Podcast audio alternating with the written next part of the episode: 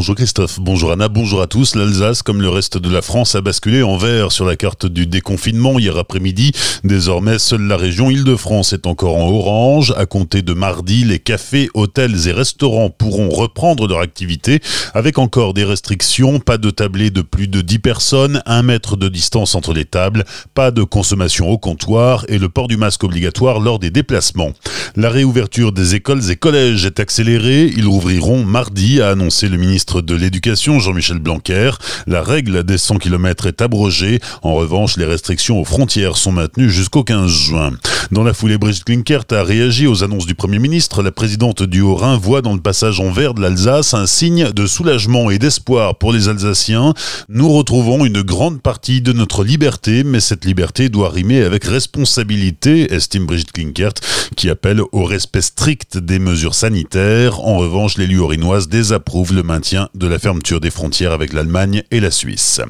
Le second tour des élections municipales aura bien lieu le 28 juin, annonce d'Edouard Philippe hier après-midi, après un avis favorable du Conseil scientifique. Si jamais la situation s'aggravait, la décision est réversible. Dans le département du Bas-Rhin, 37 communes sont concernées par l'organisation d'un second tour. Le dépôt des candidatures a lieu en préfecture et dans les sous-préfectures aujourd'hui et mardi entre 9h et 18h dans le Bas-Rhin et de 9h à midi et de 14h à 17h aujourd'hui et de 9h à 18h mardi dans le Haut-Rhin.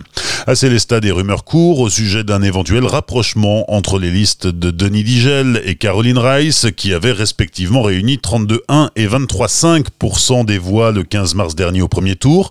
Pour Denis Digel, qui ne nie pas qu'une discussion ait eu lieu, il n'envisage pas en l'état actuel des choses de fusionner, indiquant que sa liste a déjà été déposée en préfecture. Célestat où les règles de stationnement sont modifiées pour aider à la relance du commerce de proximité. À partir de lundi et jusque fin août, tous les emplacements payants sont transformés en zone bleue de 2 heures.